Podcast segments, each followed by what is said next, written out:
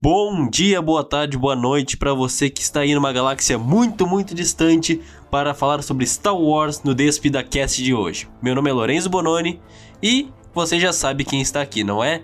Tiago Pedro e Eduardo. Fala aí, gente. Opa, e aí, gente? Outro de volta, de volta depois de mais uma semaninha aí de caos, conflitos, muitas coisas para contar da minha vida pessoal, mas como o Despida Cast não é sobre a vida pessoal de Pedro, então a gente vai se atentar ao tema de hoje que é Star Wars, que eu estava com saudade de falar de Star Wars aqui para descer a lenha em alguns envolvidos em projetos de Star Wars, porque eu venho aqui é para falar mal mesmo. eu até já sei quem é. já até deu uma cortada no Pedrinho aí, mano.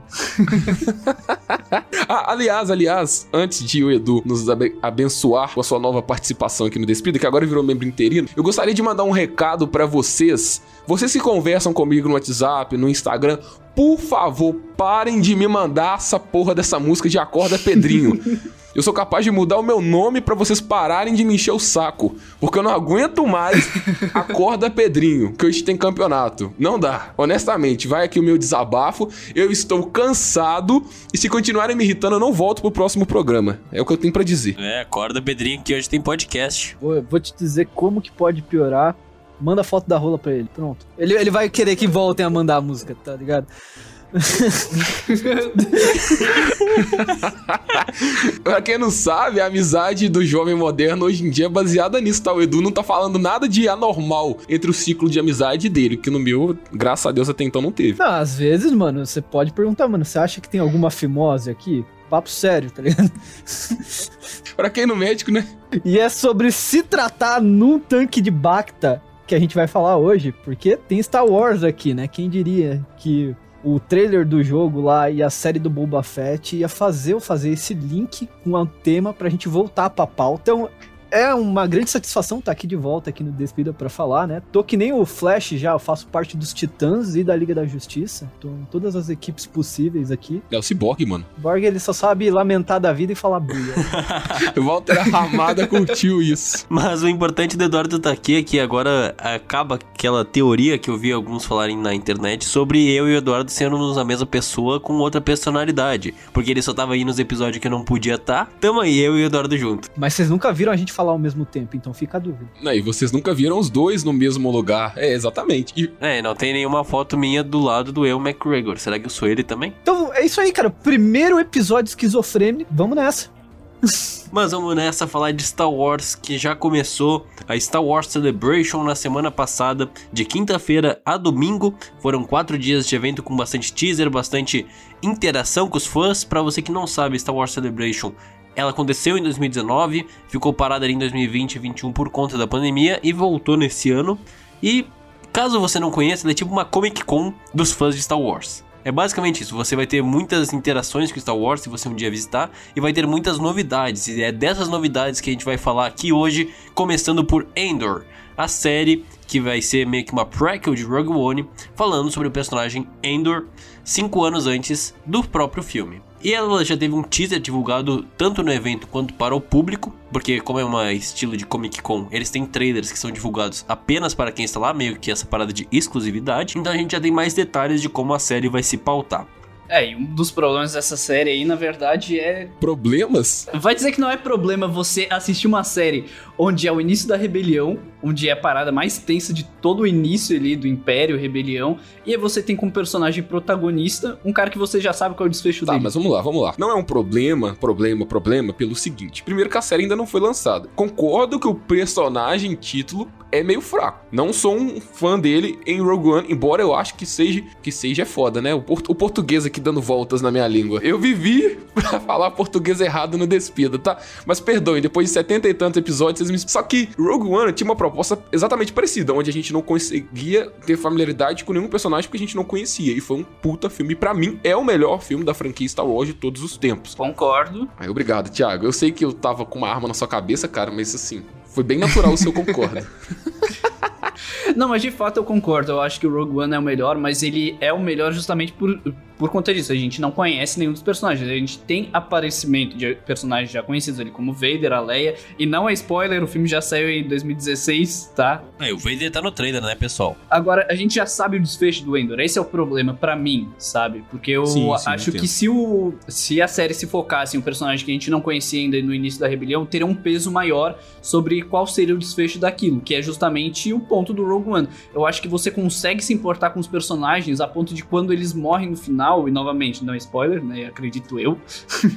Espero que ninguém fique bravo com isso. Que você sente o peso da morte daqueles personagens, porque você consegue se importar mesmo só naquele único filme onde eles aparecem. Mas tem aquele ponto também que Star Wars nunca se importou com isso. A gente tem lá a trilogia, e logo depois tem a trilogia de filmes das prequels, que todo mundo já sabia que desfecho teria, mas é interessante ver o desenrolar. Assim como a gente tem uma série inteira para falar sobre as guerras clônicas, uma série inteira para falar sobre a origem da rebelião, então acho que Star Wars nunca se preocupou muito não, com não, isso. Não, mas eu discordo. Existe um ponto bem diferente nesse ponto, porque as prequels, elas introduzem personagens que a gente só conhecia de relance, como o próprio Obi-Wan que morreu, velho, no episódio 4, tipo, a morte mais tosca, uma das mais toscas que eu já vi no cinema. E aí você tem um background dele entre outros personagens que foram apresentados e daí surgiram para a série do Clone Wars e do Rebels. Então, isso veio para fomentar a ideia de expansão de universo Star Wars.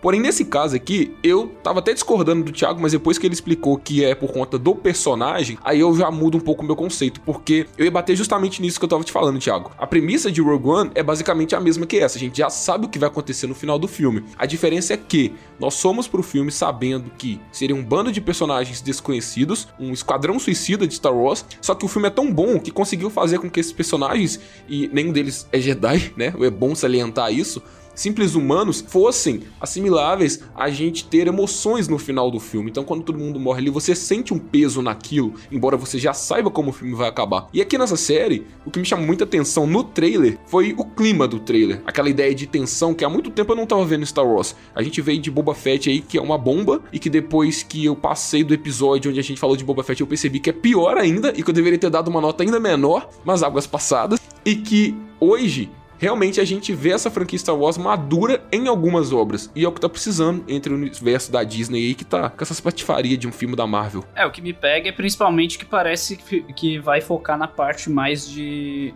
política mesmo, né? Nesse início aí do Império, questão da rebelião delas surgir ali do zero, onde a galera ainda não tem tanta coragem de enfrentar diretamente o, o Império e nem tem um exército de pessoas ali, então eles vão fazendo coisas pontuais para se erguer essa rebelião. Então isso que é o que tá vendendo a série para mim. E tem um ponto que eu, no trailer que eu achei muito curioso, porque muitas vezes que a gente trata o início da rebelião, seja no jogo, por exemplo, lá do PlayStation 2, do Force Unleashed ou em Rebels, sempre aquela parada lá de seres que já são poderosos no meio político ou no meio de força mesmo. Força física. Então a gente tem a Princesa Leia, a gente tem o Senador Organa, a gente tem aqueles soldados.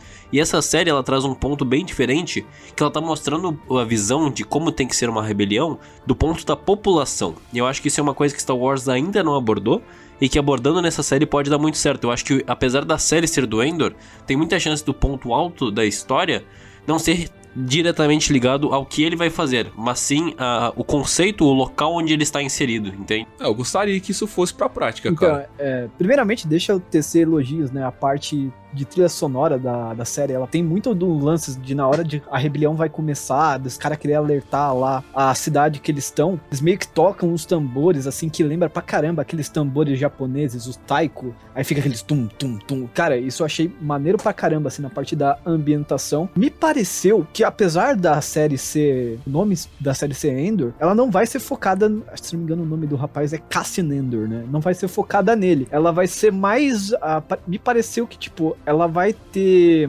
um foco em como que foi mais ou menos a criação da Aliança Rebelde. Parece que ela vai falar disso, parece que ela vai ser mais focada nos dois senadores, tentando descobrir o que, que o Império tá fazendo, porque vale lembrar, foi nessa época que o Império começou a montar os planos lá do Tarkin para poder construir a Estrela da Morte. Eles estavam pegando é, os cristais Kybers ali e levando. E ninguém tava entendendo de que para onde que tava indo essa merda desses cristais. Aí a gente já entra naquele plot do Rogue One, que a gente tem o pai da, da Jean Erso lá, ele achando que ele tava construindo um negócio para tipo, gerar energia de uma forma mais limpa, mas na verdade os planos dele estavam sendo desviados para montar o raio do laser lá da Estrela da Morte. Então eu acho que eles a série vai se tratar mais disso, assim, foi a impressão que eu tive. Para quem gosta dos Clones Troopers, a gente vai ter o retorno deles, né? Porque essa transição pós a Ordem 66 até essa formação da onde o, o lado sombrio assume, é, os clones eles não são descartados um tempo, eles ficam um tempo na ativa, né? Até eles treinam os novos Troopers para aí os troopers assumirem e eles saírem de cena. Então a gente vai ter ali os clones troopers de volta. Vai ter um, para quem gosta da parte política do Star Wars, que no filme não é algo muito legal, mas eu tenho esperança que agora, graças às séries que a gente tem hoje em dia que abordam o conceito político muito melhor, pode ser que eles evoluam a parte política do Star Wars, vai ter também, né? A série ela vai ser focada em duas temporadas, cada uma delas vai ter 12 episódios, a estreia tá marcada, se não me engano, pro final de agosto desse ano. Vai ter ali pelo menos uns 24 episódios antes do fatídico Rogue One, né? Tem muito conteúdo, porque o Dave Filoni declarou na entrevista lá na Star Wars Celebration que ele tinha material para fazer cinco temporadas, mas ele entende que não seria possível ofertar esse tanto de temporada de uma série como essa, que a gente bem sabe que não é o convidativo para o público geral de Star Wars, principalmente para essa nova fanbase que veio dos filmes da Rey e do Kylo Ren. Então, você tem que assimilar isso a Star Wars, mas ao mesmo tempo fazer com que aquilo seja comercial. E aí bate justamente nessa tecla que você trouxe, Edu, da parada política, porque eu particularmente amo a parada política dentro de Star Wars. Eu acho que é o que movimenta o fato de a gente estar tão interagido ali com universo de Star Wars que é tão bonito, que é tão rico, e não somente com os Jedi e na lutinha contra o Império, que, pô, virou monótono. A gente sabe que sempre existiu isso. E não é um ponto negativo, tá? Mas é um ponto que a gente sabe. Só que 12 episódios, tipo, é a série mais longa do Disney Plus, se eu não me engano. Das, da Marvel tem alguma, vocês se lembram? Tem mais de 10 episódios? Não, eu acho Não que tem. o máximo foi 8, né? Da Marvel. Mas deixa eu entrar aqui na parte de crítica, só pra não perder a minha linha de raciocínio.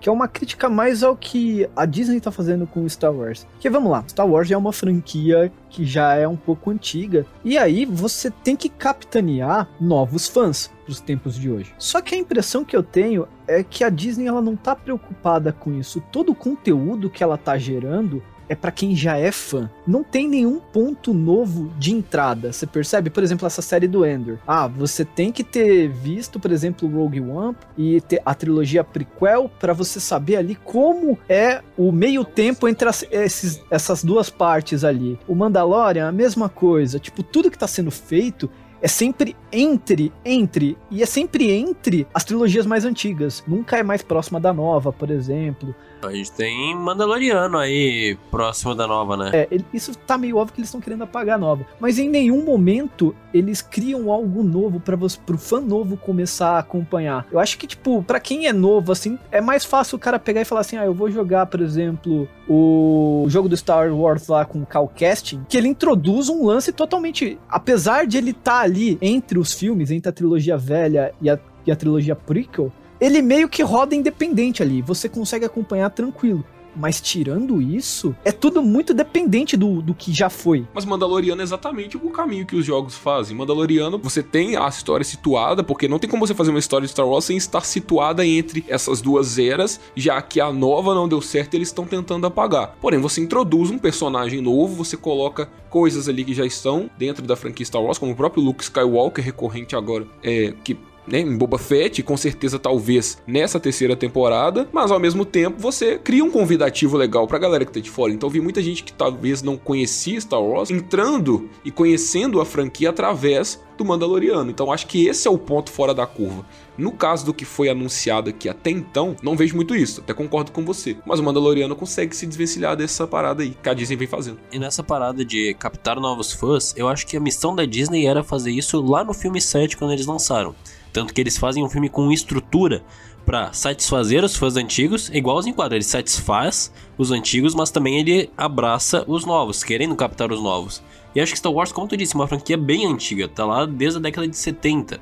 E acho que é uma parada que também acaba passando dos fãs de Star Wars, acabam passando pra pessoas mais novas também, porque, querendo ou não, mesmo que seja velho, é atrativo quando você tem muitas pessoas falando sobre e dialogando sobre.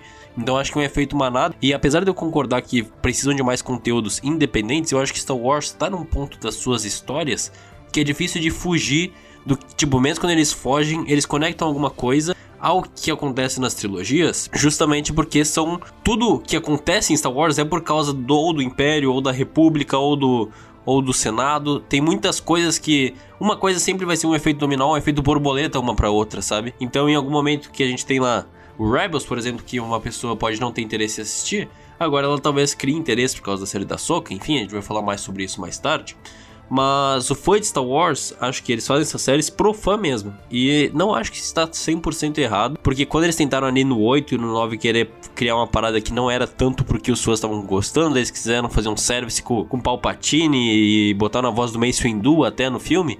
É, acho que agora a Disney está tentando que meio que se perdoar com os fãs e depois, talvez mais pra frente, eles criem alguma coisa mais abrangente pros novos. Mas acho que eles tendo captado o público lá em 2017 com o novo filme, por enquanto eles não precisam captar mais gente ainda, sabe? Cara, eu acho que é bem por aí, porque assim, o a Disney, na verdade, é, não, como vocês bem disseram, não tem como muito como fugir disso. Parada é realmente essa história, você tem um núcleo tão forte dentro de Star Wars que você não pode fugir das trilogias. E eu conheço muita gente que foi introduzida a Star Wars justamente em spin-offs, seja Mandaloriano, seja é, solo, que não é bem um spin-off, porque é uma prequel de um dos personagens da trilogia clássica, assim como o próprio Rogue One. Eu conheço gente que começou a assistir Star Wars no Rogue One, foi o primeiro contato que teve, por conta disso quis assistir o resto da saga. Então eu acho que se você tem todos esses trabalhos onde tem é, as animações, os filmes, etc., você pode começar a assistir por qualquer um desses sem se perder muito no meio do caminho.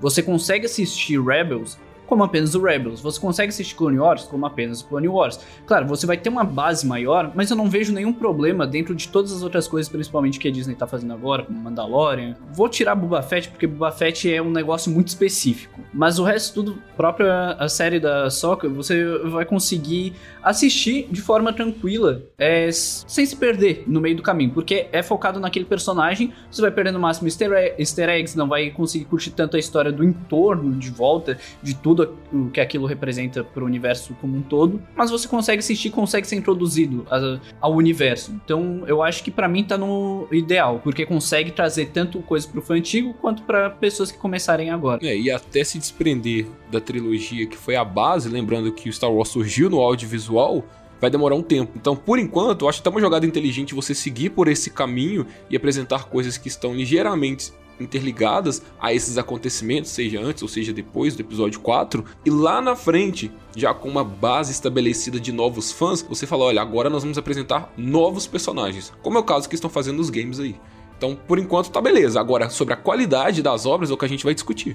É, assim, resumindo, para mim, eles tinham que se afastar do, do núcleo Skywalker, sabe? Por exemplo, ah, concordo. Se eles não tivessem juntado tanto o núcleo Skywalker nessa última trilogia, eu acho que ela teria dado mais certo. É, sobre filmes eu concordo, mas nas séries eu vejo que eles não estão se aproximando, tirando Obi-Wan, que é impossível de você não se relacionar ao Skywalker. É, essa não dá. É, essa não dá, mas a Soca, por exemplo, que ela já resolveu tudo, o Darth Vader já morreu no momento que se passa a, a série dela, acho que a Soca eles vão conseguir desvencilhar. E eu vejo que todas essas outras séries aí que foram anunciadas, que a gente vai falar mais, vão ter também bem distantes assim do que é o Skywalker, sabe? Então eu tô com bastante otimismo em relação a isso. É porque até você citou o caso do Mandalorian. Por que, que o Mandalorian funciona bem? Porque ele se afasta, tipo, o Luke mesmo, ele vai ser citado ali no final da primeira temporada e ele volta na segunda, sabe?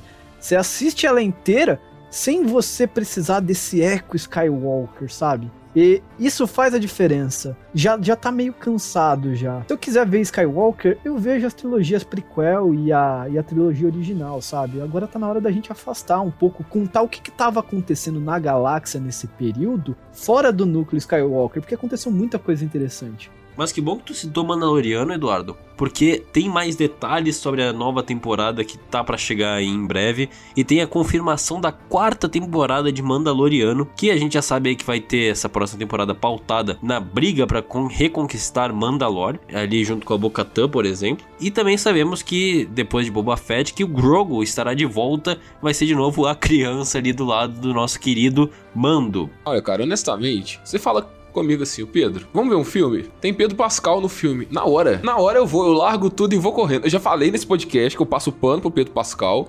Inclusive, eu gosto dele Mulher Maravilha em 1984, embora o filme não seja bom. E até estranho, porque eu lembro quando a gente fazia esse episódio, a gente falou bem do filme, velho. É, as coisas mudam, mas tudo bem. Eu gosto muito de ver o personagem do Mando porque ele reflete o Pedro Pascal sem mesmo estar sem o capacete.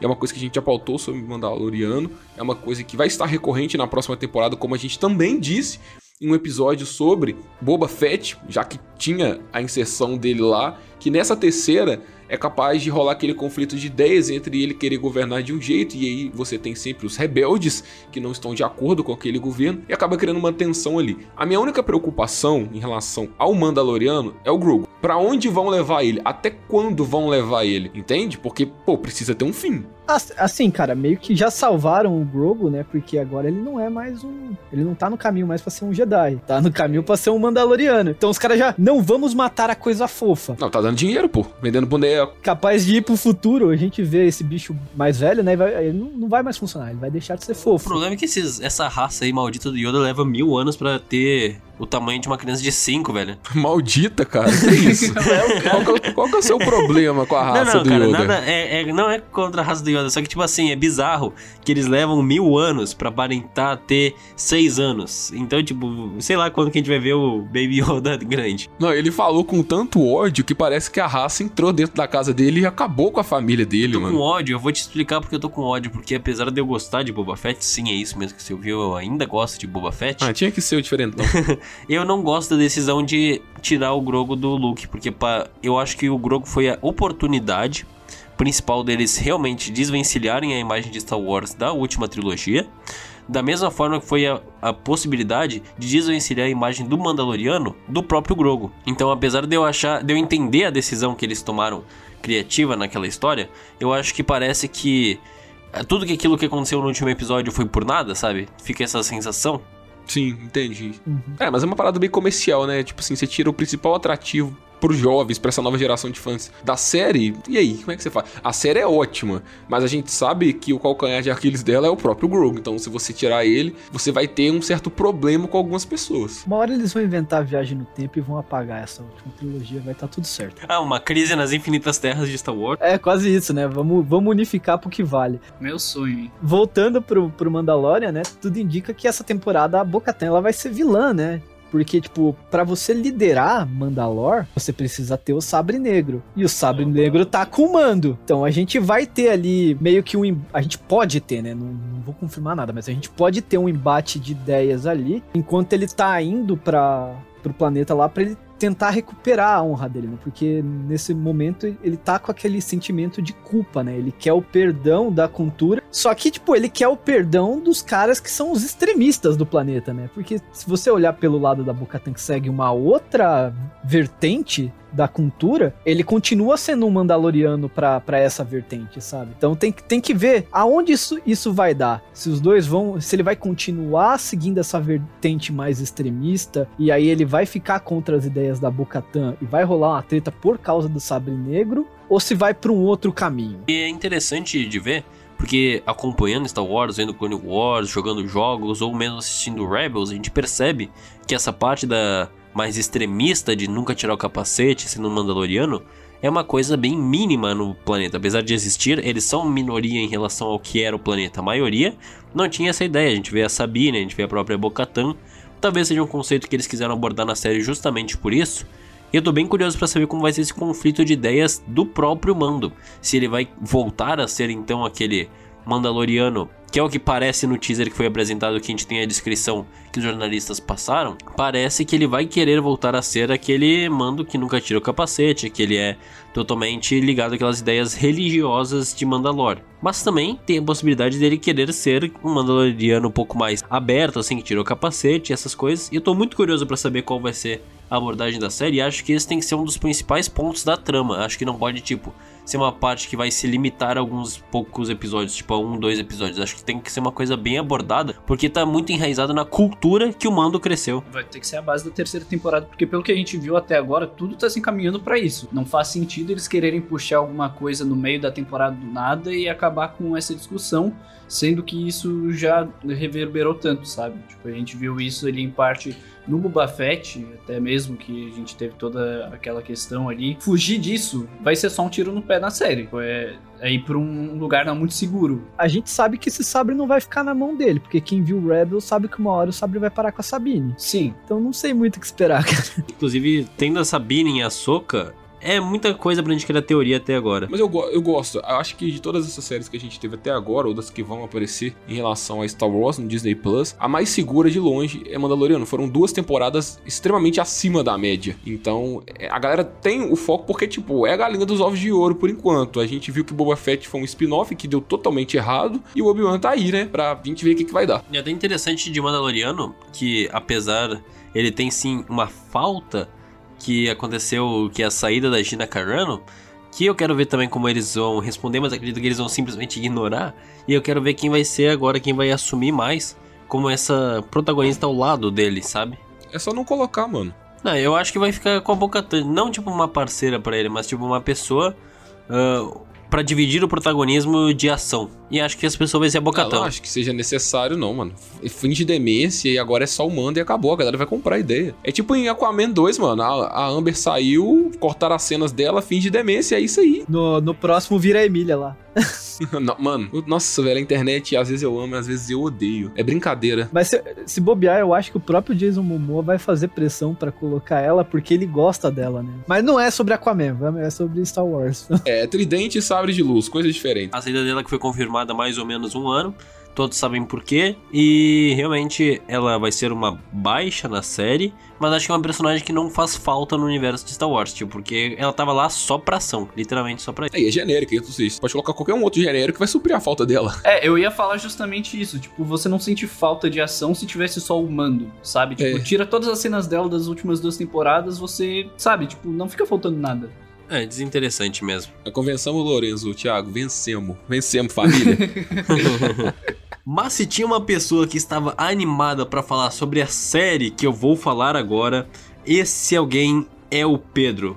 Skeleton Crew, a nova série de, do, de Star Wars, exclusiva Disney Plus, que terá ninguém mais, ninguém menos como diretor que John Watts. E aí, a gente não tem muitos detalhes, apenas que o Jude Law vai ser o protagonista. O enredo ainda não foi revelado, mas eu tinha que pautar aqui porque o maior fã de John Watts está nesse podcast, não é, Pedro? Olha, cara, provavelmente você deve estar se referindo a outro Pedro, porque a galera que ouve desse Pedro aqui já sabe do meu ódio declarado a John Watts e tudo que ele toca, tá? Então, se você um dia quiser fazer uma reação química que vai depreciar algum produto, chame John Watts pra colocar a mão dele sobre isso. Porque é na. Graças a Deus esse cara saiu do Quarteto Fantástico, mas veio atazanar Star Wars aqui, novamente, em um projeto que né, não fede, não cheira. É mais um conteúdo para preencher catálogo, eu tenho essa sensação, principalmente por se tratar de um cara que vai sentar na cadeira para dirigir incompetente. E aí você tem a premissa de que é, a parada se passa na Nova República e vai abordar um grupo de crianças que foram perdidas, né? Se perderam aí, foi passear no bosque, se perdeu na galáxia e agora quer encontrar o caminho de casa. É basicamente uma adaptação de Chapeuzinho Vermelho para Star Wars, mas pela mão do John Watts. João e Maria, cara, João e Maria. João e Maria, ah, é verdade, cara, João e Maria, é verdade. acho que de osso.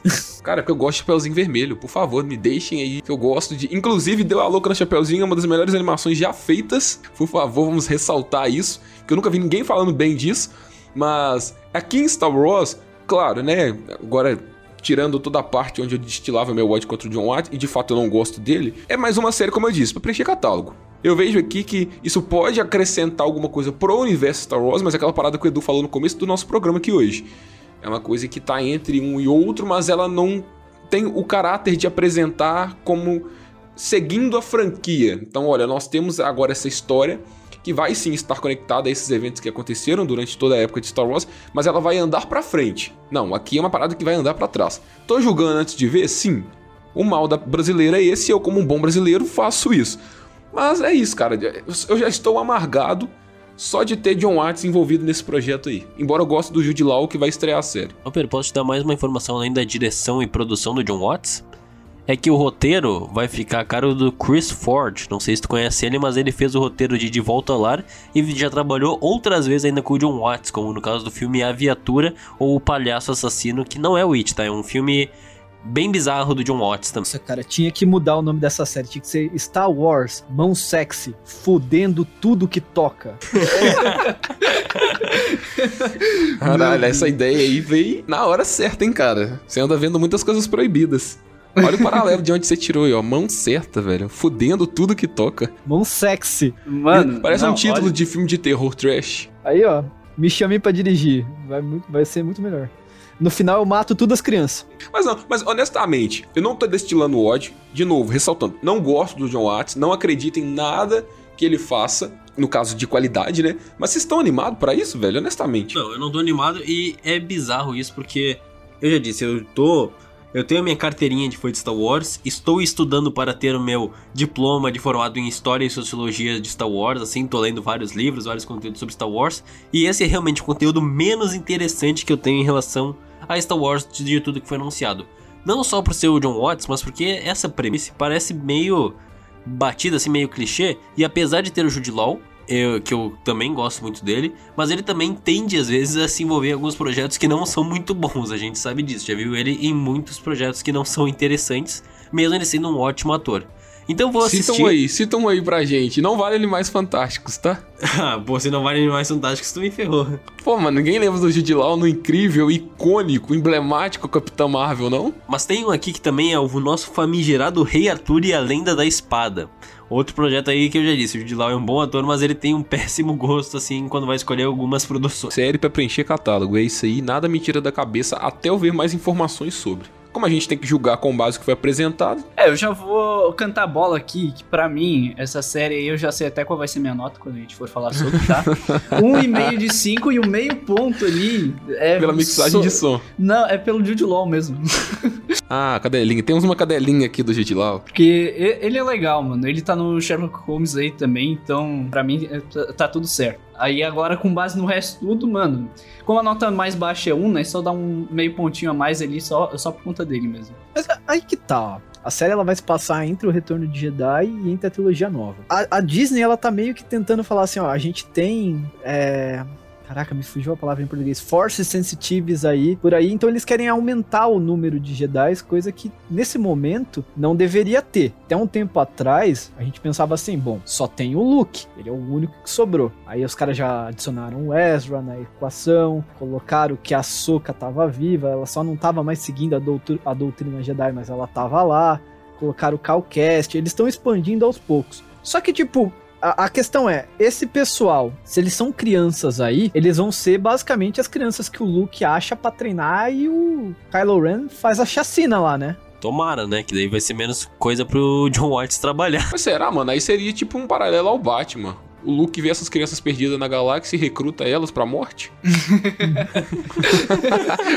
Depois eu que sou o hater do Batman, né, velho? Olha o que o cara fala. Não, mas não é hatear, mano. Mas o. Pô, não é possível. Tudo bem que eu aceitaria ter todos os benefícios de ser um Robin. A gente até discutiu isso no episódio que o Edu tava sobre o Robin. Aliás, ouçam que o episódio tá muito gostoso de se ouvir. Porém, se for isso mesmo, e agora o Daniel RPK soprou no ouvido do Edu, pode realmente acontecer isso, já que a gente não tem mais informações sobre o projeto, é basicamente uma parada, como eu disse, pra preencher catálogo. Porque, mais uma vez, uma produção de Star Wars, a gente sabe de onde parte e de onde finaliza. E a gente sabe que de onde finaliza não tem como você levar além, já que os filmes da nova trilogia colocaram um ponto final. É, tipo, na dúvida, ele vai fazer sobrar, sei lá, uma ou duas crianças pra depois ter um personagem que aí pode ser um negócio da gente falar assim, ó, o frescor vai seguir pra um lado novo. Mas na, mas na teoria, morre todo mundo. Então, crianças. É, mas até lá elas não vão mais ser criança, né? Elas vão ser pré-aborrecentes. Ah, cara, é... o Anakin também já matou criança, é de família.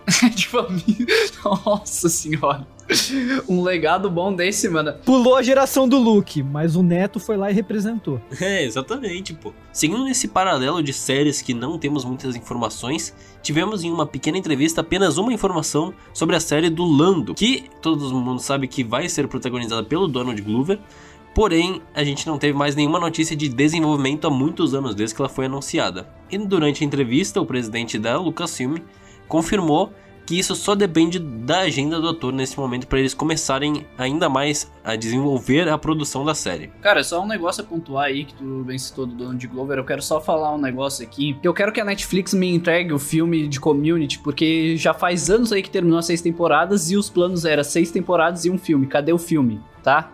Netflix aí, por favor, eu sei que estão me ouvindo. Ah, cara, vai ver Stranger Things, você para de sofrer. Pô, eu não tenho muito a dizer sobre essa série, mas eu ia ficar muito feliz se o Ray Parker aparecesse e ele fizesse pelo menos uma música pra série. Quem não sabe, o Ray Parker é o Lando original lá, da trilogia original. Seria muito bacana esse fanservice. Ele pode ser qualquer personagem, mas eu queria que ele fizesse alguma música pra série que ele aparecesse. Só isso. Seu desejo será realizado. Você esquecer que você está na maior casa de fanservice de Hollywood, Disney, onde muitas obras são feitas com base somente no fanservice. Você acha mesmo que não vai ter uma parada dessa? É, mas às vezes eles erram, né? A ideia é o seguinte, que Han Solo no caso, solo uma história Star Wars, o filme, não é um filme tão ruim assim. Confesso que eu não achei tão detestável quanto muita gente achou. É bem produzido, o protagonista não é muito carismático, mas no geral não é aquela bosta. É filme Sessão da Tarde, aquele filme ok. É, o filme ok, não fede, não cheira. Eu gostaria de ver o, o, o que tava sendo antes de interferirem, né? Porque dizem que tava totalmente improvisado e parecia um Ace Ventura. Meu Deus. Eu gostaria de ver Han Solo Ace Ventura, assim, ia ser foda. Fizeram mágica. Mas o Lando é um personagem importante, não só pro Han Solo, mas que foi dado muito enfoque durante é, todos esses filmes de Star Wars e que, assim, seria legal ver uma série dele? Sim, seria. Mas se não tivesse, tá bom, também seria legal. Tá ligado? É, é um bando de personagens que, tipo, ah, eles estão ali em momentos cruciais, eles têm participações legais, eles têm talvez uma mitologia a ser explorada, mas ao mesmo tempo você não faz questão de um projeto dele. Então você simpatiza com o Lando, no meu caso, e agora dizendo por mim, mas eu não iria atrás de uma produção somente dele. Inclusive as principais aparições dele estão ali em Rebels, por exemplo, que ele tem participações bem pontuais, e na trilogia original também com sua participação sendo bem pontual naquela missão que ele teve. Então, ele, eu também acho que ele não é um personagem que talvez sustente por muito por uma série assim, sustente uma história, mas eu acho que eles estão apostando nisso para não desperdiçar o Donald Glover, porque pelo que entendi a Disney não tem interesse em seguir com os projetos de solo. Toda aquela cena pós-crédito e tudo não deve dar continuidade. Porém, eu tô curioso com isso que acontece justamente porque eles decidiram que não vão mais reescalar os atores clássicos, ou seja, não vão reescalar um, uma Leia, ou seja, dificilmente a gente vai ter outras Leias. Não vão reescalar Luke, tanto que a gente já tem o Mark Hamill, não vão reescalar Han Solo, que acho que nunca mais vão aparecer ele em nenhuma produção. Então, o que eu acho que pode ser um erro, porque a Leia deu certo reescalando em Rogue One. Porém, uma coisa que eu vi que muitas pessoas comentaram é que o fato do Hayden Christensen ser tão aplaudido no retorno de Darth Vader talvez faça a Disney repensar que apesar de um ator ter dado errado num filme, ele pode dar errado, ele pode dar certo de novo, na verdade, pode dar certo no futuro, porque os fãs estão um pouco mais cabeça aberta em relação a coisas novas que Star Wars está fazendo, justamente por estar tá tendo um saldo tão positivo, como é o caso nas animações que a Disney fez aí, a última de Clone Wars e Rebels e Mandaloriano. É, mas no caso do Raiden é mais pelo Darth Vader, né? A gente sabe é, disso. Sim, a gente sabe que é por causa disso, porém ele foi aplaudido de pé quando ele apareceu lá na Star Wars Celebration. Tudo bem que esses eventos todo mundo vai gritar por qualquer é. coisa, se o cara sentar e cagar no meio do palco, o pessoal vai aplaudir eles, é coisa do evento, o pessoal tá no hype. Porque no palco pode, mas em cima da cama não? meu Deus do céu. Ai, meu Deus, eu precisava fazer essa, foi mal, Lorenzo. Fique traumatizado aí na sua casa. Tudo certo. Porém, eu ainda acho interessante que talvez ele receba uma nova chance no futuro. Eu torço muito que Solo tenha assim uma continuação, como vocês falaram. É um bom filme e ele tem uma ponta aberta muito interessante para quem é fã de Star Wars, que é o retorno do Darth Maul, mais uma vez ele retornando. Meu Deus, de novo esse cara. A volta do que, dos que não foram. E se surpreende não ter uma série própria, cara. Não sei como eles não anunciaram Também. uma série do Darth Maul. Eu não sei como eles não anunciaram isso e uma série dos Hulk, velho. Imagina, sem ninguém falando, só Ah, não, aí já é demais, pô. É, eu acho que eu acho que o Darth Maul talvez não tenha série justamente porque ele tem participação em tudo que é Star Wars, né? Porque ele tá. Ele tem uma HQ, que é canone antes de Ameaça Fantasma. Ele tá na trilogia Prequel, ele tá na série Clone Wars, ele tá na série Rebels e ele tá nos filmes ali do Solo. No filme do Solo. Então eu não sei se eles vão fazer uma série dele, mas eu quero muito, eu queria muito que eles dessem continuidade para aquilo que foi dado no final de Han Solo. E talvez a série do Lando fosse um caminho para isso? Não sei. Bem, a verdade é que o Darth Maul tem que ensinar aí como é que se sobrevive, né? Depois de ter sido cortado ao meio pra Capitã Carter, mano. É, ele tem que ensinar isso, ele tem que, ele tem que responder a pergunta aqui. Dave Filoni, estou te desafiando a responder uma pergunta. Como? Me diga como que o Darth Maul faz xixi. É. Pelo aquele, tu, aquele caninho, eu esqueci o nome. Aqueles. ca- eu, eu esqueci o nome desse treco. É, é sonda. Ele faz por uma sonda. Tá, mas tipo, o cara perdeu a cintura inteira pra baixo. Como é que ele vai fazer, cara? Não consigo. Não, mas ele tem um intestino ainda. Ou seja, ele deve ter uma sonda ali enfiada em algum lugar do. Mano, o Darth Vader também perdeu. Não É. sei se tu lembra. Ou seja, ele tem uma prega artificial. Caralho, velho. Cara, isso- Aula de anatomia com Despida Cast. Os caras fazem aquelas pernas de aranha robôs, eu acho que não vai fazer um cu robô? Óbvio que vai. Ele faz tudo que nem uma pomba. Ele tem uma cloaca agora, sai tudo líquido. Meu Deus do céu. Vamos passar pro próximo tópico? Vamos pro próximo tópico então, que é pra falar de uma série que eu não esperava muita coisa, mas me surpreendeu muito a primeira temporada, que é Bad Batch. A série que tem ali é uma espécie de spin-off de Clone Wars, que se passa depois da Ordem 66 e tem o esquadrão de clones que acabam sendo, como eles são defeituosos, eles são considerados defeituosos, cada um deles são bem diferentes dos clones normais. Eles não são afetados pela Ordem 66 e durante a primeira temporada eles também tiram seus chip inibidores. Ou seja, são clones que estão vivendo normalmente sem ter que querer matar Jedi a todo. E essa série também abordou a destruição de Camino e a de toda a fabricação de clones. A gente viu que o Império simplesmente acabou com o planeta, matou todos os clones que estavam lá, só estão vivos os clones que estavam fora do planeta. E também levou os cientistas para desenvolver alguma coisa nova sobre clonagem. Talvez isso seja uma coisa, uma ligação com aquilo que a gente viu em Mandaloriano com o líder Snoke. Talvez sim, talvez não, mas talvez seja um pouco cedo. Mas o fato é que a segunda temporada foi confirmada e teve um trailer apresentado durante o evento. Empolgado, cara, pro universo Star Wars em animações. A gente vai até trazer também outra animação futura que vai vir aí, que é onde a gente tem ali, cara, em total liberdade criativa e de novo, pra expandir essa saga. Novamente, eu digo que talvez não é um grande atrativo pro grande público que conhece Star Wars de recências de filmes ruins, né? Mas tá ali, tá ali e é divertido, assim como as outras séries animadas. Então é uma boa pedida também. A gente já meio que esperava isso acontecer, essa renovação, já que a primeira temporada foi tão bem aclamada. E novamente, né? Eu gosto de produções animadas. Porque, ao mesmo tempo que elas servem para você expandir seu universo dentro de recursos escassos, como usar muito CGI, entre outras coisas, o próprio Rebels e o Clone Wars serve para você trazer personagens para as telonas. Então é bem satisfatório dos dois lados, uma via de mão dupla. É, e ao, ao contrário da série do Jude Law, né? A produção executiva vai ser pelo Filoni e a parte de direção vai ser o Brad Hall e a Jennifer Colbert, né? Que simplesmente fazem o The Mandalorian. Os melhores episódios meio que são deles ali. Então a direção tá no lugar certo, sabe? O negócio ali dificilmente vai decepcionar. A gente, já as séries eu acho que é mais fácil de a gente falar assim, putz, isso aqui não foi tão legal. Senão a gente não criticava tanta série. Presta atenção, é muito mais fácil a gente falar bem de animação do que série ultimamente. As animações de Star Wars também são muito boas, né? A única que a gente teve mais morna, assim, que ninguém falou muito, foi Star Wars Visions, que não segue uma narrativa.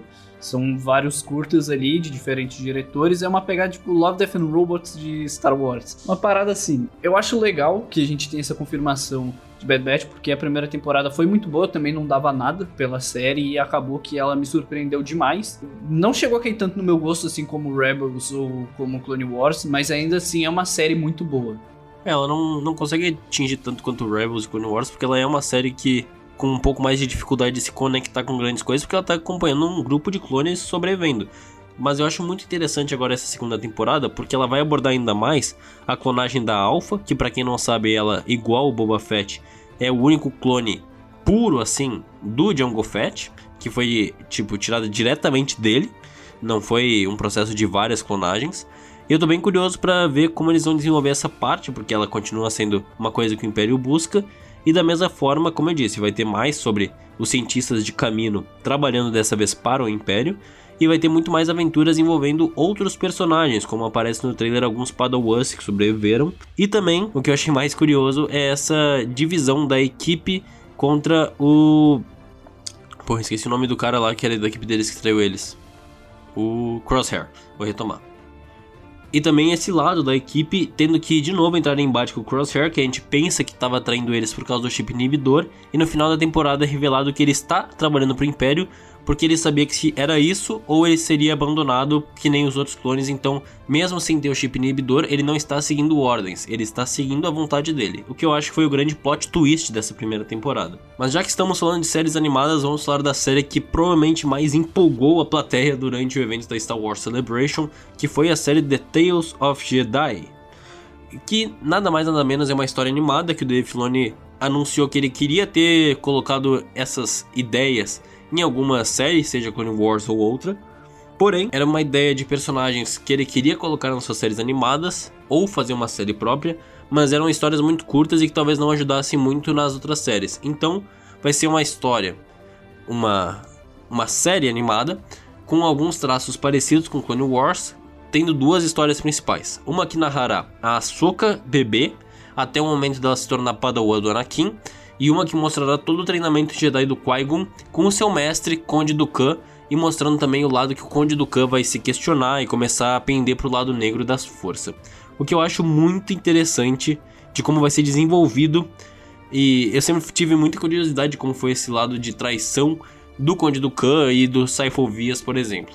É, isso é um acerto muito grande da Disney, porque muita gente já pedia isso e até tinha aquela aquele rumor onde a gente teria uma trilogia sobre a Velha República, né, onde a gente conheceria mais como foi surgindo a Grande Ordem dos Jedi, ali se tornando parte da, da República e etc, como eles foram se tornando, ao invés de ser uma doutrina filosófica ou religiosa, digamos assim, para se tornar é, parte ali da parte política mesmo, né? Se tornarem guardiões ali dos senadores, etc. E eu acho que aqui a gente vai ter muitas dessas respostas, talvez não do início, mas de muitos dos personagens que a gente já tinha visto na prequel e que a gente ficava com uma pulga atrás da orelha de como aquilo tinha funcionado. E eu, pelo menos, não lembro agora se algum desses foi chegado a ser mostrado em HQs ou em livros, mas eu acredito que não tenha tanta coisa assim. É, eu acho que de longe do que foi anunciado, eu acho que é o que mais anima, assim.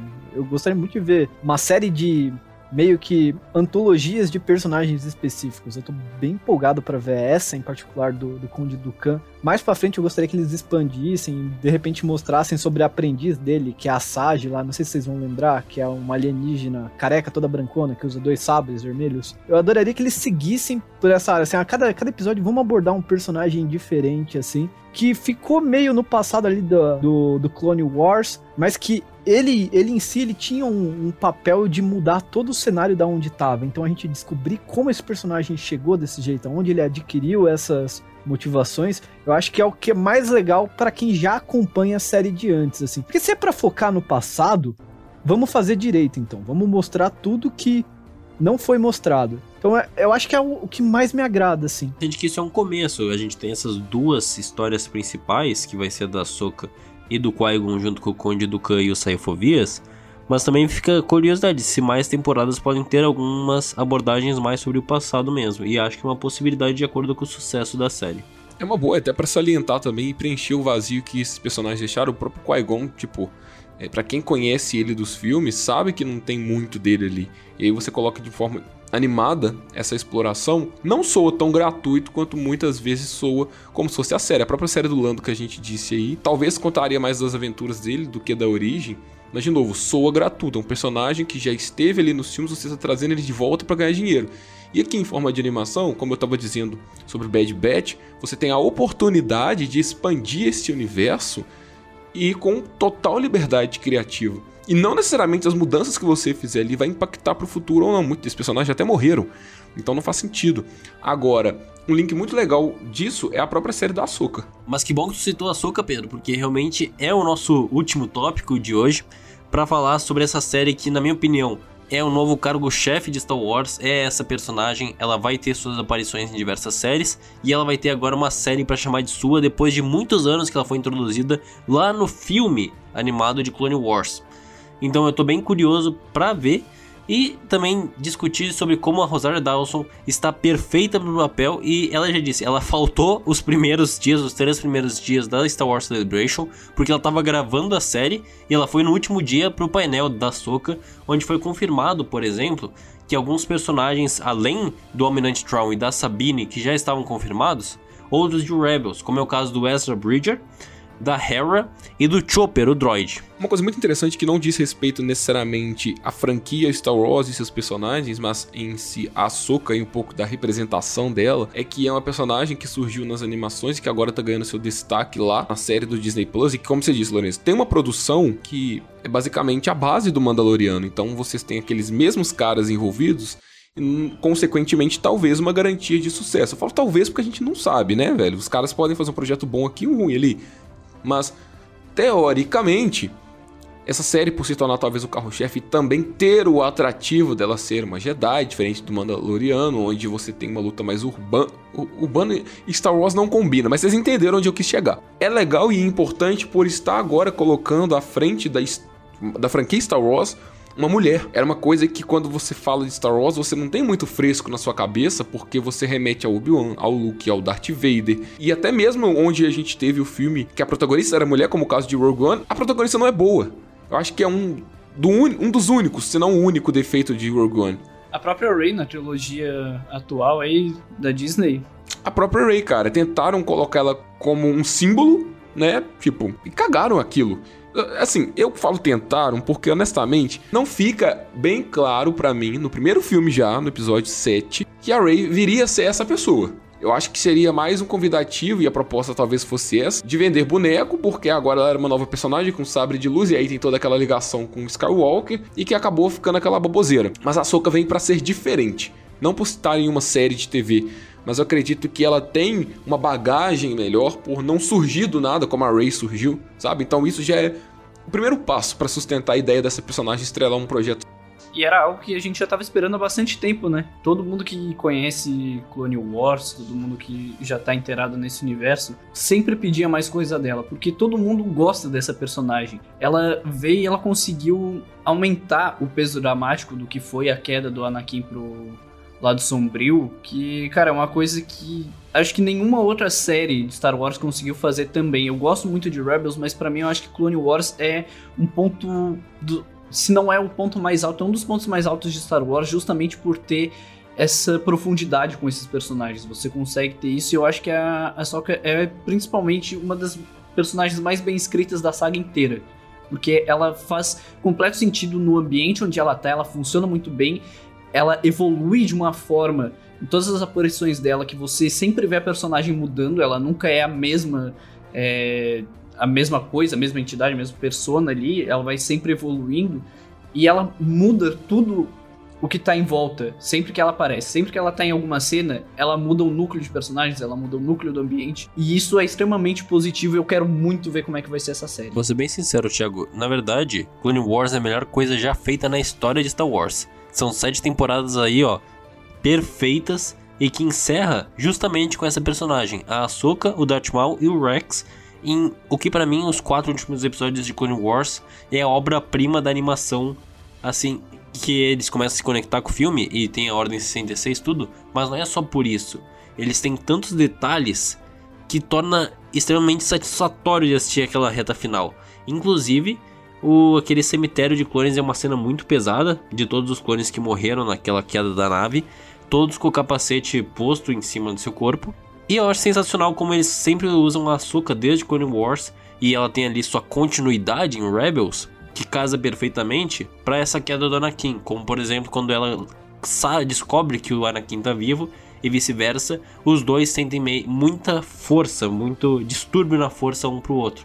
E eu acho isso remete muito ao que a gente vê lá em Star Wars, Uma Nova Esperança, quando o Anakin e o Obi-Wan acabam se conectando pela força também. É, na verdade, ela é a força motriz do que é toda a parte pre é, prequel do Star Wars, né? Apesar de ela não estar tá nos filmes, e aí fica o grande erro, mas isso aí foi falta de visão do próprio George Lucas, né? Porque ela é uma personagem criada pelo Filoni, então ela foi, foi concebida ali no, no Clone Wars Cara, é ela que faz, ela, ela dá o sentido, por exemplo, do, do porquê que o Anakin, ele cada vez ele começa a duvidar dos Jedi, ele vai pro lado sombrio, porque são as coisas que acontecem com ela que move.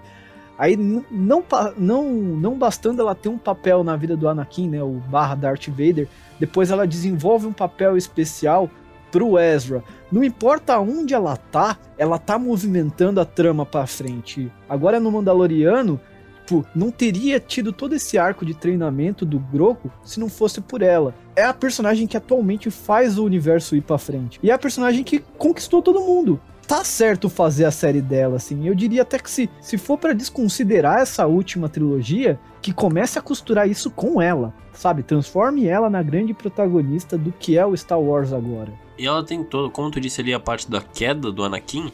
A gente sabe que os filmes não explicam muito bem isso e Clone Wars explica muito bem, porque o Conselho Jedi, querendo ou não, decepcionou muito a Soka, porque ela não foi quem traiu, que não foi ela que botou a bomba naquele caso. Ela foi acusada, expulsa e depois quando eles descobriram que não foram ela, quiseram estender a mão de volta e ela recusa. E eu acho que é um gesto muito bonito essa recusa dela, porque mostra que ela foi a primeira ali de todo aquele contexto que não ficou algemada ao que deveria ser um Jedi. Ela busca o próprio significado de Jedi para ela. A gente sabe que ela sai, ela estuda muito sobre o que é ser Jedi ao longo desses filmes. A gente tem isso em Rebels e também na reta final de Clone Wars. E o Filoni, ele acerta demais com a personagem, principalmente nessa última temporada. Ali na quinta, né? Que é quando ela é expulsa da Ordem Jedi. E na sétima, que ele explica perfeitamente por que, que ela não é mencionada nos filmes. Ou seja, ele corrigiu um furo que, ok, o George Lucas não tinha visão de botar aquela personagem, mas no momento que o Filoni introduziu, isso poderia ser visto como um furo, e ele foi lá e corrigiu, remendou isso, né? E fez tudo fazer sentido para a personagem. É uma personagem que em todas as participações dela agora é bom de ver ela. Justamente porque, na minha opinião, como eu disse, ela é o novo carro-chefe de Star Wars e eu diria que tô contigo, Eduardo. Ela deveria sim, além de ter sua série para ser protagonista, se fossem fazer novos filmes e tal, deveria ser a partir dela, porque ela é atualmente o foco de Star Wars, tanto por ser aprendiz do Skywalker, quanto por ela ser uma Jedi própria que buscou conhecimento sozinha que era uma coisa que estava faltando entre a ordem. Detalhe, toda essa última trilogia, ela foi focada na seguinte mensagem: não existe esse negócio de bom e mal. A verdade está ali no equilíbrio. Em diversas partes a Rey ela avança nesse caminho. Só que a Soka já tinha feito isso antes, sabe? Ela faz isso e executa com perfeição.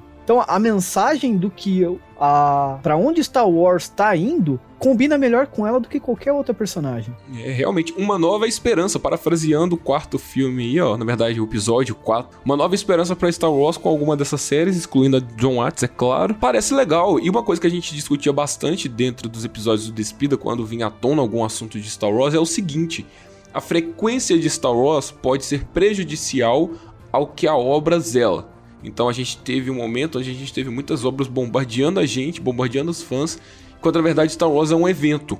Então é algo que acontece de dois em dois anos. Só que agora a gente vai ter, né, com certeza, um volume maior, até porque a Disney precisa promover essas produções para o seu catálogo, assim como está fazendo com a Marvel. Né? A gente tem um boom de filmes da Marvel e de séries que se você junta, por exemplo, a fase 1 e 2, não dá o volume que eles produzem em um ano, em um ano não, perdão, em uma fase atual. E com Star Wars a minha preocupação pode ser essa. Ao que parece, pelos anúncios, estão indo pelo caminho bom. Mas até quando, né? A gente sabe que a Disney tem esse senso de urgência aí, que isso pode acabar prejudicando não só as histórias, mas como a qualidade visual das obras. E aí você prejudicar Star Wars, que é referência em visual, em CGI, já machuca um pouco o lado do fã. Então é isso. Muito obrigado por você ter ouvido até aqui. Obrigado de novo aí o Eduardo, nosso membro interino aí do podcast, que de vez em quando vai fazer sua participação especial, como ele já disse que ele é o Flash Podcast. E também agradecer você, ouvinte, que conseguiu ouvir de novo sobre Star Wars, a gente que adora essa franquia, adora falar sobre ela e adora falar sobre as séries delas, que foi o principal que a gente trouxe aqui. A gente não, acabou não trazendo nenhum filme porque não teve novidade de nenhum filme, mesmo que tenha um da Pat Jenkins em desenvolvimento, não teve nenhuma novidade sobre ele. Então a gente acabou abordando o que a gente mais ama de Star Wars, que como eu disse, são as séries. Nós nos vemos na semana que vem e até lá. Tchau!